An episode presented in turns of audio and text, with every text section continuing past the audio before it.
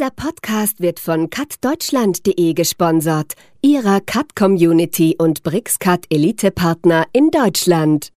Und dann waren da einfach dieses Diagramm, also dieses lauter verknüpfte Normen, die miteinander verknüpft sind und so, also ein ganzes Blatt voller kleiner Quadrate mit verknüpften Normen. Dann habe ich mir überlegt, wem nützt sowas? Hallo und herzlich willkommen zu einer neuen Ausgabe von Cut Talk, dem Podcast rund um Computer-Aided Design, Software, Anwendungen und technologischen Trends. Heute spreche ich mit einem ganz typischen CAD-Anwender, einem Architekten. Ralf Weineck ist BIM-Verantwortlicher bei der Ritter Schumacher AG und er ist ein Spezialist für 3D-Visualisierung.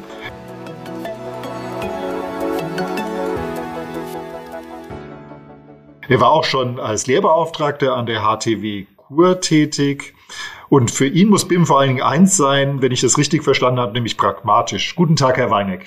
Äh, guten Tag, Herr Lansch. Vielen Dank, dass Sie mir die Möglichkeit geben, hier ein bisschen über mein, meine Leidenschaft zu sprechen. Leidenschaft, da kommen wir gleich zum Thema. Ähm, Sie haben schon sehr früh sich mit 3D in der Architektur beschäftigt an der Hochschule, im Studium, also im Architekturstudium, wenn ich das richtig verstanden habe. Ja, und auch ähm, in der Nacht äh, bei meinem Studium. Das heißt, ich hatte schon früh eigentlich Kontakt mit den ersten 3D-Games. Also das war, wie das heute die Jugendlichen eben auch machen. Das heißt, es geht über Spiele.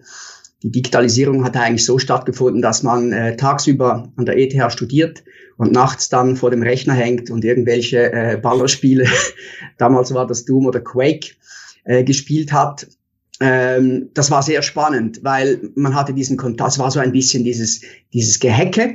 Also es gab dann eben auch gehackte Versionen dieser Spiele, in denen man dann ähm, zu klassischer Musik irgendwelche Monster wegfegen musste. Also das war ziemlich ironisch. Also, also man muss jetzt sagen, dass Sie jetzt zugeben, dass Sie das gehackt haben, das ist ja nun illegal, liegt auch daran, dass es sicher lange verjährt ist. Sie haben irgendwann auch in den 80er oder 90er Jahren studiert des ja, letzten genau. Jahrhunderts. Also, ja, das muss man vielleicht sagen. Ich habe das nicht gehackt. Ich war ja nicht äh, versiert, aber ich kannte Leute, die Zugang zu solchen äh, Dingen hatten. Und interessant war natürlich für mich, ähm, einerseits im Studium, man arbeitet ja 3D, also man baut Modelle, physische, echte Modelle. Und abends dann kann man vor dem Rechner quasi in 3D-virtuellen Welten so herumfahren. Das heißt, das war für mich nichts, äh, heutzutage nichts Neues. Das kenne ich schon, schon sehr, sehr lange. Also wir sprechen davon ähm, Mitte 90er Jahre ist, hat das Ganze stattgefunden, damals noch unter DOS-Rechnern beispielsweise. Also Sie haben auch angetönt, äh, in, meinem, in, meinem, Studium, gegen den Schluss des Studiums, äh, als wir dann zu den Großen, also nicht körperlich groß natürlich, sondern einfach zu sonst den Großen gehörten, durften wir dann diese Computerarbeitsplätze benutzen. Das waren sehr teure CAD-Stationen, Silicon Graphics mit AutoCAD. Damals war die Rede von etwa 20.000 Franken pro Arbeitsplatz. Das war quasi eine große Ehre, dort mal dran arbeiten zu dürfen. Und was haben wir gemacht? Wir haben Volumenkörper gebaut. Das ist quasi ein Befehl. Also ich mache aus einem Rechteck einen Quader. Und weil es aber Architektur ist, kann man damit sehr, sehr viel machen. Das heißt, es war so in, in, in Architekturen in purer, reiner Form. Also man arbeitet mit Grundkörpern, konnte sich das schattiert darstellen lassen. Ähm, ja, das war eigentlich so der, der Stand, den man damals hatte. Ich musste natürlich irgendwann auch mal wechseln. Also wechseln, dieses AutoCAD kann ja auch viel mehr. Das heißt, man hat dann angefangen äh, zu schauen, was kann das Ding? Und dann habe ich angefangen, überall rumzuklicken. Und das ist das, was ich eigentlich seit, seit dieser Zeit mache. Ich klicke einfach mal überall drauf und gucke, was passiert. Und wenn nicht das passiert, was, es, was, was ich erwarte, dann ähm, ärgert mich das ein bisschen und dann gehe ich dieser Sache nach. Und so funktioniere ich eigentlich bis heute. Das heißt, ich probiere Dinge aus. Wenn sie gut sind, sofort adaptieren und gegen außen so tun, als ob man das schon immer so gemacht hätte. Äh, und wenn es nicht gut ist, muss man das einfach weglassen. Und nicht gut heißt aber auch, dass es vielleicht später gut wird, aber im Moment noch nicht ein taugliches Instrument ist. So habe ich mir dann auch CAD selber beigebracht. Also ich war nicht in einem Kurs, damals gab es ja auch noch nicht so diese, diese Kurse eigentlich. Ähm, und diese sehr intensive Auseinandersetzung hat dadurch, dazu geführt, dass ich dann eben auch angefragt wurde, an dieser HTW als Kursleiter für äh, CAD und äh, später wurden dann Visualisierungen draus, ein bisschen Photoshop, ein bisschen HTML-Programmierung für, für Webdesigns. Also so alles, was ein bisschen mit diesen Dingen zu tun hatte. Ähm, das hat sehr Spaß gemacht, weil Studenten ja immer sehr unberechenbar sind. Ich war ja selber auch Student. Ähm, und es war auch ein ziemlich äh, zusammengewürfelter Haufen damals. Also klar, es war aus der Bauwirtschaft, aber da waren Architekten, das konnten auch mal Gärt Landschaftsgärtner sein. Also das war ziemlich ein durcheinander gewürfelter Haufen. Und ich habe einfach immer versucht, den Menschen dort äh, spann mit spannenden Dinge zu machen. Also nicht nur einfach einen Plan zu zeichnen, sondern ich habe ihnen dann auch Aufgaben gegeben. Man kann auch sagen, schon damals äh, Kollaboration war irgendwo ein Thema, das ich natürlich nie so genannt habe, aber Sie müssen sich vorstellen, ich habe immer gesagt, zwei Leute zusammen bilden eine Gruppe. Sie gehen in einen Laden, kaufen ein kleines Lego-Technik-Modell und das müssen sie nachbauen. Sie hatten keine Pläne, kein Nichts. Das heißt, ähm, Sie müssen erstens mal zusammenarbeiten, Sie müssen sich aufteilen, wer baut was. Das Ganze muss zusammenpassen. Es ist nichts anderes als das, was wir heute mit BIM eigentlich ähm, bezeichnen. Es hat einfach damals niemand darüber geredet. Ähm, aber eigentlich hat man das genauso gemacht. Und diese Teile, das ist eben auch sehr interessant, wenn man das nachmisst, merkt man, dass da ein Modulsystem dahinter ist. Kennt man ja als Kind, aber wenn man das nachmisst und nachbaut, merkt man, wie unglaublich weit dieses Modulsystem geht. Vermutlich ist das auch Teil dieses Erfolges. Ja, und sie haben natürlich geflucht, weil das war sehr anstrengend. äh, nicht, weil ich ein böser, ein böser ähm, Lehrbeauftragter war, sondern weil ich einfach wollte, dass sie das äh, durchziehen. Und am Schluss hatten wir das auch ähm, visualisiert. Also wir hatten tolle Programme damals, die gibt es nicht mehr, leider. Äh, und man konnte auch in relativ kurzer Zeit sehr schöne Bilder generieren und natürlich dann Makroaufnahmen von diesen kleinen Modellen, das sahen dann aus wie riesige Trucks und so weiter. Also mich hat immer das fasziniert. Eine andere Aufgabe war mal, ich habe den Leuten gesagt, sucht euch ein schönes Bild, ein gutes Architekturbild und dann bauen wir das nach. Also irgendein Bild aus einem Buch, und die Idee war dann, dass sie das selber sich überlegen, wie könnte der Raum aufgebaut sein das zu materialisieren und ein Rendering zu machen, also eine Computerberechnung. Und das wurde dann am Schluss verglichen, also das Originalbild, dann was sie als Kopie hinbekommen haben. Und dann aber der nächste Schritt war für mich noch spannender, das war dann die Interpretation dieses Bildes. Das heißt, das wurde dann plötzlich äh, aufgelöst. Der Raum wurde aufgelöst, es wurden andere Elemente reingemacht, anders materialisiert. Also es gab sehr, sehr viele spannende Interpretationen, wie man dann aus einem solchen Modell weitergeht. Also fast schon dieses, diesen künstlerischen Aspekt eigentlich hinein. Irgendwann mussten Sie ja mal Geld verdienen. So als Lehrbeauftragter an der HTW. Ich weiß nicht, wie das in der Schweiz ist, aber äh, so richtig reich wird man da nicht. Und eigentlich hatten Sie auch Architektur studiert. Das heißt, Sie haben auch irgendwann als Architekt gearbeitet. Ja, ähm, es war natürlich so, als ich dann Ende der 90er, also es war 96, bin ich fertig geworden mit meinem Studium. Ähm, ich war da voller Enthusiasmus und kein Mensch brauchte Architekten. Also wir waren in einer Rezession, es ist wirklich hart. Also man kommt da raus und denkt so, oh, super, und jetzt die Arbeitswelt, die wartet auf mich. Man fand erstens keinen Job und wenn, dann waren das haarsträubende Angebote. Also mit keinem, also quasi nur als freier Mitarbeiter angestellt zu einem Lohn, also ja, wirklich ganz komische Dinge. Ähm, seither bin ich auch nicht immer so Fan von diesen Architekten. Ich bin zwar selber Architekt, aber was mir da so begegnet ist, hat mir ja nicht so Spaß gemacht. Das heißt, äh, ich habe mit meiner damaligen Partnerin gesagt, ja gut, wir machen mal ein Büro auf. Also wir werden jetzt selbstständig. Wir sind jetzt ein Architekturbüro. Wir hatten keinen, kein Netz, kein berufliches Netz. Wir hatten keine Aufträge. Wir hatten aber sehr viel Enthusiasmus. Das heißt, wir haben gedacht, das geht schon irgendwie. Und dann haben wir sehr viele Wettbewerbe mitgemacht. Also in meinem, sagen wir mal, Leben als erster Architekt, also diese erste Phase, da habe ich zwischen 70 und 80 Wettbewerbe mitgemacht. Das habe wahrscheinlich schon mehrere Monate oder, oder Jahre in meinem Leben gratis gearbeitet, weil man einfach äh, nur, wenn man Glück hat, einen Preis gewinnt und dann gibt es ein paar Franken Preisgeld. Das heißt, man hat nebenbei alle möglichen Jobs gemacht. Das hat aber immer auch mit irgendwo mit diesen ganzen Dings zu tun gehabt. Also ich war, ich war schon Internetpräsentator an einer Messe. Ich habe den Leuten damals gezeigt, wie Internet, also wie Internet funktioniert, dass das irgendwie geht und was man da so machen kann. Das muss, das muss man sich heute mal vorstellen. Ich habe aber auch Kurse gegeben für Arbeitslose. Ich war selber eigentlich arbeitslos, ähm, habe aber an einer Schule arbeitslose äh, Leute unterrichtet, auch wieder in, in CAD. Also ich war immer in diesem, in diesem Bereich dann tätig.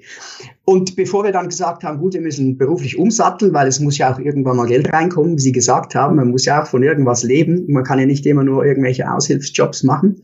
Äh, dann kam dann so ein, ein, ein Anruf und das war dann, ähm, also zuerst kam einmal ein, ein Kuvert, dann hatten wir einen Preis gewonnen an einem Wettbewerb. Dann haben wir gedacht, okay, das könnte ja ein Wink sein, wir machen weiter.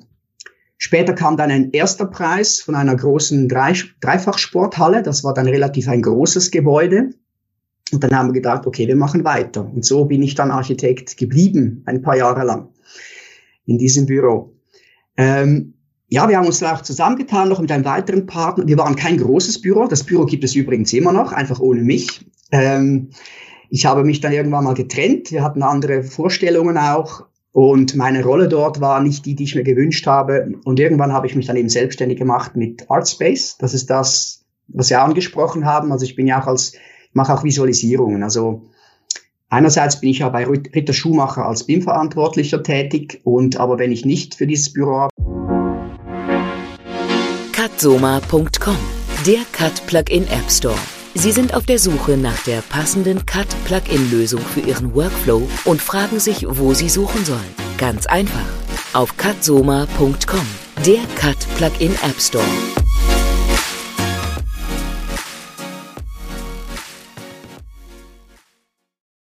arbeite, mache ich selber eigentlich Visualisierungen für, heißen sie das Architekten oder Leute aus der Immobilienbranche, es können auch Private sein, so.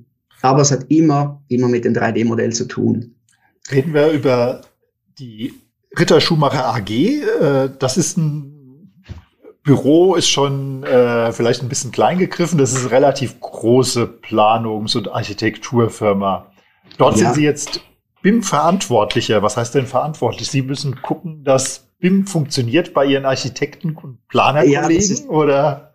Das ist eine gute Frage. Also vielleicht nochmal zu unserem Büro. Das, das ist ja 2017 hatten wir unser 50-jähriges Jubiläum. Das heißt, das Büro gibt es schon relativ lange im Bereich Kur. 2014 äh, wurde es in dieser Form quasi gegründet. Das heißt, der Jon Ritter, eine, der eine Chef, also Inhaber und Michael Schumacher, der, der bisherige, also der das Büro seines Vaters unter, übernommen hatte, die haben sich zusammengetan und seit 2014 gibt es jetzt dieses Ritter Schumacher in Chur und wir sind ja mittlerweile fast 90 Mitarbeiter. Das heißt, es ist, es ist für, also vor allem für Schweizer Verhältnisse ist ein sehr großes Büro und es ist quasi, es hat alles dort drin. Also sie haben, sie haben vom, vom Zeichner, Techniker, Bauingenieur, haben wir neuerdings dabei, natürlich Leute, die verkaufen, Architekten, alle. Also es braucht alle diese Leute, damit sie quasi ein schlüsselfertiges Projekt am Schluss abgeben können. Und ja, meine Rolle dort, BIM-verantwortlich. Äh, am Anfang stand da noch BIM-Koordinator auf der Visitenkarte, dann gab es irgendwie BIM-Manager und dann ich habe gefunden, ich mache einfach mal BIM-Verantwortlicher draus. Das ist ein bisschen unverfänglicher. Ähm, und ich habe, wie soll ich sagen, ich bin ein bisschen, ähm, ich habe so die Narrenfreiheit in diesem Büro. Also ich wurde vor ungefähr sechs Jahren von Jon Ritter, also auch meinem Studienfreund, angefragt, ob ich diese BIM-Methode bei Ihnen im Büro mal einführen würde. Ich habe da weder zu noch abgesagt, weil ich wusste ganz, ganz einfach nicht, was das ist. Also ich hatte riesige Erfahrung mit 3D-Modellen, aber dieses BIM, da hatte ich mich nie groß damit beschäftigt. Also habe ich mich reingekniet. Und nach sechs Jahren sich da reinknien, hat man einfach einen gewissen Überblick jetzt über dieses Ganze erhalten. Und das war auch der Grund, warum ich angefangen habe, jetzt so kleinere Videos auch zu posten, weil ich bin ja ein Social Media absolute Gurke. Ich habe kein, keine Ahnung, wie man sowas macht. Ich habe einfach mal angefangen ähm, und habe gemerkt, dass gewisse Sachen auf eine große Resonanz stoßen. Und weil es eben vielen Leuten so ähnlich geht wie mir, ähm, sie müssen im Alltag gegen alle möglichen Widerstände kämpfen, die eigentlich gar nicht nötig wären. Das ist so das. Sie sagen Social Media Gurke, das ist ja ganz lustig, dass wir uns über ein soziales Netzwerk kennengelernt habe. Ich habe einen LinkedIn-Post von Ihnen gesehen und gesagt, ach, das ist ja, ähm, das ist eine witzige äh, Herangehensweise. Ich weiß gar nicht mehr genau, was drin stand. Ich hatte jetzt irgendwie überschrieben jetzt hier für mich, ähm, bin pragmatisch statt stur nach Normen. Ja, ja. Das ist ja, glaube ich, so ein bisschen Ihr Credo, dass Sie sagen, dieses ganze äh, Bürokratische dahinter, das ist nicht das, was uns weiterführt. Wir brauchen was, mit dem wir arbeiten können, oder? Ja, der Auslöser war, das ist ja wie so oft, man freut sich über was oder man nervt sich über was. Das mal war es einfach. Ich habe irgendein, wieder mal so ein Dokument erhalten von einem eigentlich wichtigen äh, Berufsverband oder Gremium. Dann habe ich mich gefreut, weil ich habe gedacht, ah, jetzt haben das letzte Dokument endlich aufgearbeitet, so dass es die Leute auch verstehen. Ich habe es geöffnet und dann waren da einfach diese, dieses Diagramm, also dieses lauter verknüpfte Normen, die miteinander verknüpft sind und so, also ein ganzes Blatt voller kleiner Quadrate mit verknüpften Normen. Dann habe ich mir überlegt, wem nützt sowas? Und es stand dann ganz viel Zeugs da, äh, dass sie jetzt da wieder einen Schritt weiter sein und so weiter. Und das habe ich dann, hat mich dann veranlasst zu sagen, wer braucht das? Weil wenn ich im Alltag mit Leuten arbeite, dann muss ich denen ganz einfache Dinge erklären. Also ich hätte zum Beispiel gerne ein Modell von euch und dieses Modell müsste mit unserem was zu tun haben. Das heißt, es muss am gleichen Ort sein. Ich hätte gern, dass eure Leitungen drin sind und so weiter. Also ganz pragmatische, einfache Dinge. Dann nützt es mir nichts, wenn ich weiß, dass irgendeine Norm, die niemand versteht, mit einer anderen Norm so verknüpft ist, weil diese Norm auch niemand versteht. Und das ist eben so unser, äh, oder einfach vor allem auch mein, äh, meine Herangehensweise. Im Alltag habe ich mit Leuten zu tun, mit ganz unterschiedlichen, auch Ausbildungsniveau, sagen wir mal. Ich muss mit denen reden können, mit allen muss ich reden können. Meine Rolle ist zwischen diesen ganzen Leuten irgendwo finde ich statt. Also ich bin nicht ein übergeordneter äh, Prozess, sondern ich bin Teil von diesem ganzen Bauprozess und versuche überall, wo es geht, gezielt so einzugreifen und, und eben dann auch äh, zu verbessern. Das ist so diese, diese Vorgehensweise. Und konkret, es gibt so BIM, ähm, ähm, Abwicklungspläne heißen die, das sind Dokumente, die sind teilweise 120 Seiten lang. Da stehen so viele Dinge drin. Und unser BAP, wie der auch heißt, der ist sechs Seiten lang. Ich habe den auf sechs Seiten runtergekürzt, weil das ist das, was ich den Leuten gerne mitgeben möchte. Mehr wollen wir von Wenn ich dazwischen fragen darf, in diesem äh, Ausführ oder wie heißt das Abwicklungsplan, da steht drin, ja. das ist eine Organisation. Wie funktioniert das Bauprojekt, oder? Ja, da stehen verschiedene Dinge drin. Also zum Beispiel steht drin, wie die Zusammenarbeit funktionieren soll. Dass man zum Beispiel, ähm, also wo es wird ein Nullpunkt definiert. Dann zum Beispiel, auf was für einer Datenplattform arbeiten wir. Äh, dann steht zum Beispiel drin, welche Modelle erwarten wir. Also von, von es gibt ein Architekturmodell, es gibt ein, ein Bauingenieurmodell, dann haben wir die Haustechnik, also Heizung, Lüftung, Sanitär, Elektro, die machen alle ein eigenes Modell. Und es kann natürlich auch Unternehmer geben im Laufe des Prozesses, die ebenfalls Modelle hochladen. Aber grundsätzlich erwarten wir Modelle von diesen Leuten immer dann, wenn die, die Projektleitung nächste Koordinationssitzungen einberuft. Zwei, drei Tage vorher sind die Modelle da. Ich kann dann die äh, kontrollieren auf dieser Plattform. Das ist ja dann eigentlich diese Kollaborationsarbeit. Das heißt, diese ganzen, dieses BIM-Modell, das gibt es ja nicht als solches, sondern das ist einfach ein Zusammenfügen mehrerer Modelle zu einem ganz bestimmten Zeitpunkt. Und das Interessante ist ja an diesem Ganzen, dass man es in 3D sieht, bevor es gebaut ist. Das heißt, ich kann äh, in so einem Viewer kann ich äh, Schnitte machen, ich kann Zeugs ausblenden, Sachen einfärben. Also ich gehe im Prinzip durch so ein Modell. Meistens mache ich das zuerst mal einfach von Auge, weil man sehr viele äh, Fehler schon von Auge sieht. Hat man so einen Fehler entdeckt, kann man den festhalten und das macht man mit so einem Snapshot. Das heißt, ich klicke auf einen Knopf und dieser Zustand wird gespeichert und den kann ich anderen Personen per, ähm, per Aufgabe zum Beispiel zusenden. Und die Person klickt dann auf diesen Link und sieht dann genau im Modell diesen Ort, an dem dieses Problem aufgetaucht ist. Und so kann man natürlich sehr viele Probleme im Vorfeld lösen und das wäre an sich für mich das allerwichtigste Ziel, ist diese geometrischen Kollisionen zu lösen, weil das ist das, was auf dem Bau später richtig viel Geld kostet, wenn das nicht funktioniert. Ähm, und das will ich vermeiden. Das ist ja nun für ein Büro auch, also Sie sagen, das kostet nachher auf der Baustelle richtig viel Geld. Das ist das, äh, der, der also egal was man tut im beruflichen Umfeld, es soll ja immer, man will Geld verdienen und man möchte es möglichst profitabel haben und kein Geld verschwenden. Äh, ist es das auch, was es für Ritter Schumacher bedeutet, zu sagen, wir machen BIM, um unsere Projekte äh, effizienter und damit kostengünstiger letztendlich abwickeln zu können, dass der Bauherr nicht äh, zusätzliches Geld zahlt für Fehler, die zum Beispiel erst auf der Baustelle auftauchen. Ja, unbedingt. Also wir haben ja jetzt dieses Jahr ein, ein BIM-Team gegründet. Das heißt, wir haben uns gesagt, okay, äh, es sind viele neue Leute dazugekommen. Ich kenne auch viele noch nicht. das war jetzt ein bisschen so auch pandemiebedingt. Ähm, das heißt, wir haben ein BIM-Team gegründet und die Idee ist an sich dieses Teams, dass wir, ähm, wir schauen mal, wer kann was wer möchte was, von wem, zu welchem Zeitpunkt und wer, wie kann man das machen. Das heißt, wir werden ganz konkret zusammensitzen und diese Prozesse für uns selber definieren. Und zwar, das kann im Kleinen sein. Ähm, und wir brauchen dazu nicht irgend, im Moment eine Norm, noch irgendwelche Prozessbeschreibungen, weil wir müssen das heute lösen. Wir müssen das jetzt lösen. Wie, wie machen wir das? Und dann probieren wir natürlich gerne aus. Und wenn, wie ich schon am Anfang gesagt habe, wenn etwas gut funktioniert, machen wir das sofort und erzählen eben allen, dass wir das schon immer so gemacht haben. Äh, und wenn es nicht funktioniert, dann schauen wir einfach nochmal in einem halben Jahr, ob der Prozess jetzt vielleicht besser geht. Also es gibt Sachen, die, die sehr spannend sind, genau wie mit dieser ganzen Virtual Reality Geschichte. Da wird sehr viel erzählt. Wenn Sie aber mal eine solche VR-Brille zwei Stunden anhatten und es Ihnen am nächsten Morgen noch übel ist, dann wissen Sie, warum die Akzeptanz einfach noch nicht so hoch ist von diesen äh, Dingen. Ich selber finde das super spannend. Äh, aber ich sehe eben auch äh, ganz konkret, ich bin auch schon in Haustechnikmodellen mit der VR-Brille durchgelaufen. Das ist sensationell, wenn Sie das Gebäude ausblenden und Sie sehen nur diese Tausenden von Leitungen und irgendwelche Kloschüsseln äh, so im, im, im Raum angeordnet. Ähm, das haben wir auch an unserem Jubiläum mal so gezeigt. Das war natürlich der Lacher, weil das ist, aber das zeigt genau, worum es geht. Sie können eigentlich alles in 3D darstellen. Also warum nutzt man das nicht? Und das ist so unsere Vorgehensweise. Äh, wenn ich mir überlege, wie einfach es ist, den Grundriss zu öffnen, ich sehe, aha, wenn ich beim Treppenhaus B zweimal links bin ich in diesem Raum, dann weiß ich doch genau, wo ich bin. Das heißt, Gebäudebewirtschaftung ist sehr oft immer auch mit Plänen gekoppelt. Nicht, weil das rückschrittlich ist, sondern weil ein Plan ein sehr gutes Instrument ist. Es ist ein abstraktes Instrument, wie auch ein 3D-Modell. Und zur Orientierung ist das hervorragend. Sie können einfach nicht 3D koordinieren da drin, aber Sie können einen Haufen andere Sachen trotzdem machen.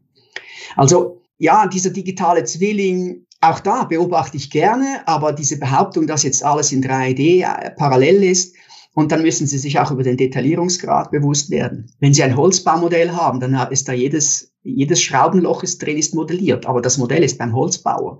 Laden Sie das auch in diese FM-Software oder vereinfachen Sie das? Wenn ja, wer macht das? Also es gibt ganz viele Fragen, die da nicht, noch nicht geklärt sind.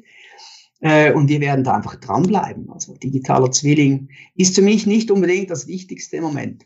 Das habe ich ja eingangs gesagt. Sie sind eigentlich eher der Pragmatiker. Das heißt, es muss funktionieren. Ja. Ähm, aber auf eine Technologie, das ist jetzt nun keine Zukunftstechnologie mehr, sondern ist ja Standard, im, gerade jetzt in der Corona-Pandemie überall geworden, ist das kollaborative Arbeiten. Einer sitzt äh, in Chur, der andere in Wiesbaden und wir könnten im Prinzip am gleichen Dokument arbeiten am gleichen Modell. Ähm, da gab es ja viel Vorbehalte, gerade zu so Cloud-Lösungen. Wollen wir wirklich unser intellektuelles Eigentum in eine Cloud-Lösung irgendwo hinbringen?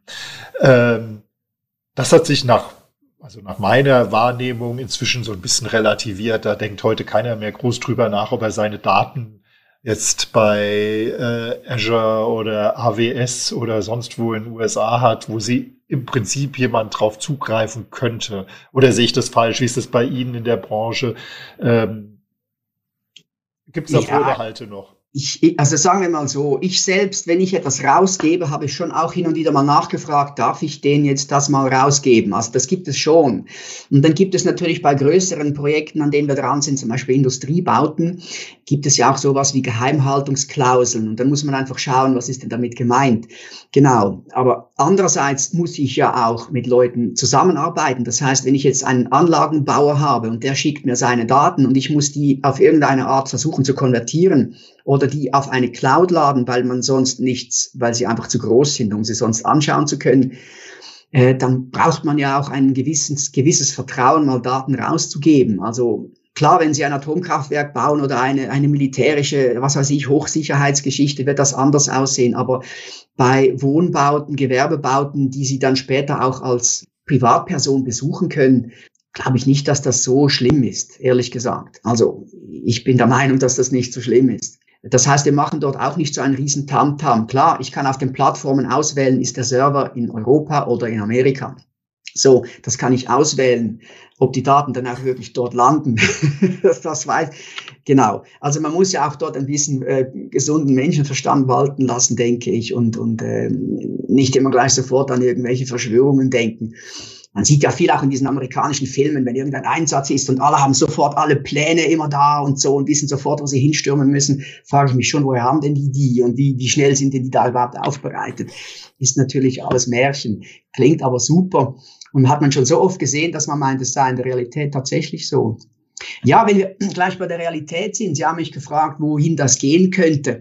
Ich meine, im Moment spricht man ja von diesem, von diesem Metaverse da, dieses, dieses äh, virtuelle, ja, ui, das ist ja auch nicht neu. Früher hieß das einfach Second Life. Also, das gab es schon ewig und ich war dort auch schon mit einem Programmierer verabredet, weil der mir dann zeigen wollte, wie diese Welt funktioniert. Und der hat dann so, der konnte dann auf Knopfdruck so Feuerchen machen im virtuellen Raum.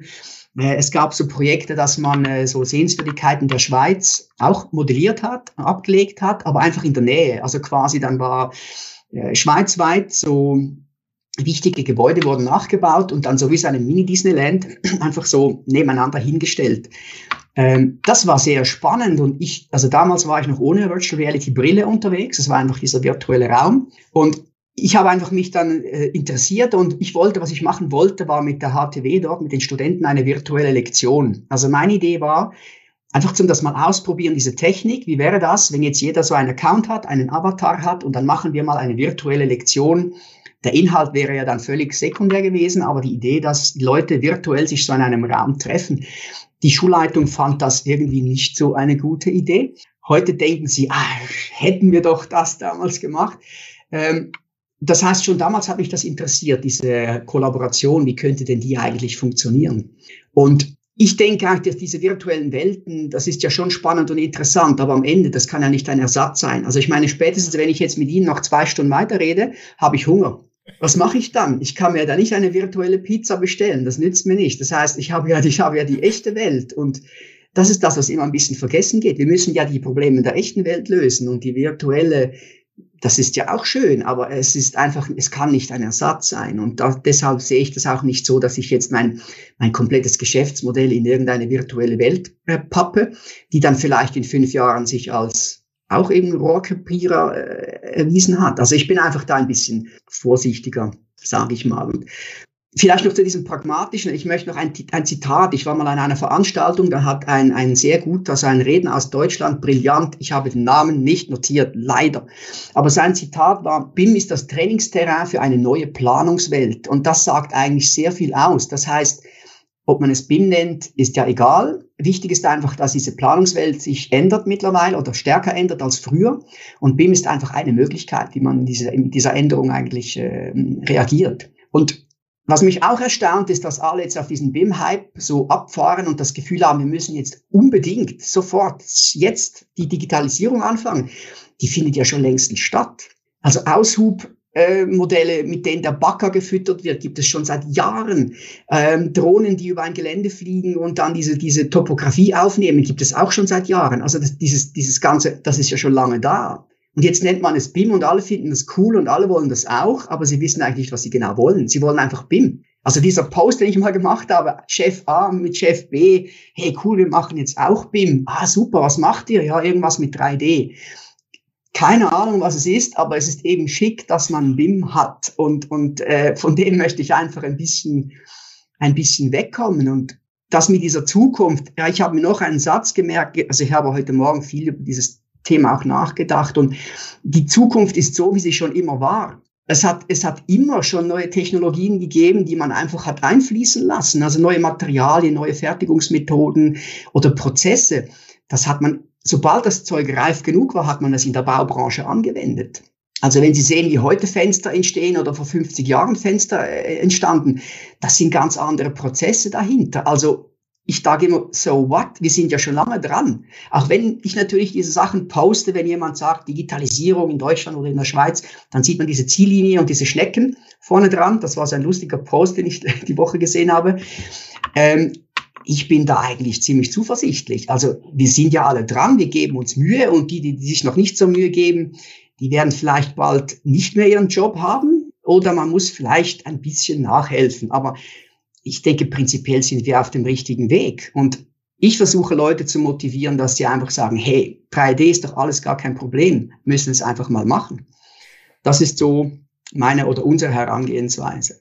Das ist sehr schön, das von einem Pragmatiker zu hören, diese Herangehensweise. Äh, ich glaube, das ist auch ein guter Abschluss für unser Gespräch. Vielen Dank, Herr Weineck. Ja, ich danke Ihnen. So, Ihnen hat die Folge dieses Podcasts gefallen? Dann empfehlen Sie uns doch bitte weiter. Vielleicht haben Sie Kollegen oder Bekannte, die sich auch für dieses Thema Computer-Aided Design äh, interessieren. Verwenden Sie einfach den Link www.cuttalk.de für Ihre Weiterempfehlung. Dort finden Sie auch alle Links zu Apple Podcast, Spotify und anderen Podcast-Plattformen. Für heute sage ich Tschüss und ich hoffe, dass wir uns in der nächsten Folge wiederhören.